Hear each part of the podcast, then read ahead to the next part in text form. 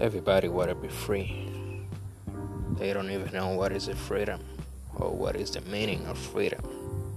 They're slave inside themselves.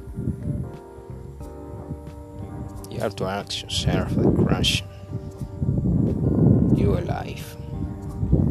What is your reason to be alive? What is your target? Your mission in this life?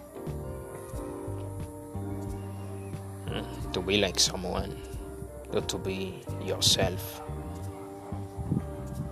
Find your own reason and get result, get success in your life. Do you wanna be happy? Be yourself. Try to get your own answer. Don't believe in what they tell you because they want you to be like them. They want to they want you to see what they see. But if you see by yourself, you can see something else. You got your own mind. Inside of you, you got something very important. You have to achieve your goals. Nobody going to do it for you. No one gonna do it for you. Only you can do it. Only you got the power to affront your enemies.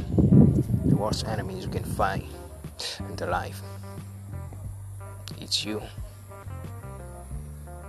The worst enemy is you because you can take your own decision. It's up to you to decide. You decide what you gotta be and what you have to do and who you wanna become. Sad. I don't wanna pause the music and you're here to convince you about this because you already know. You're growing up in manipulation on your whole life. Or man about the system teachers everybody gonna tell you gotta push on you and in a way to say this is correct, it's not correct, incorrect, it's fair, it's not fair. Only you can decide. Set. Find yourself. Believe in God and believe in yourself. You will be happy if you do that. It's the only way to be it. So be it.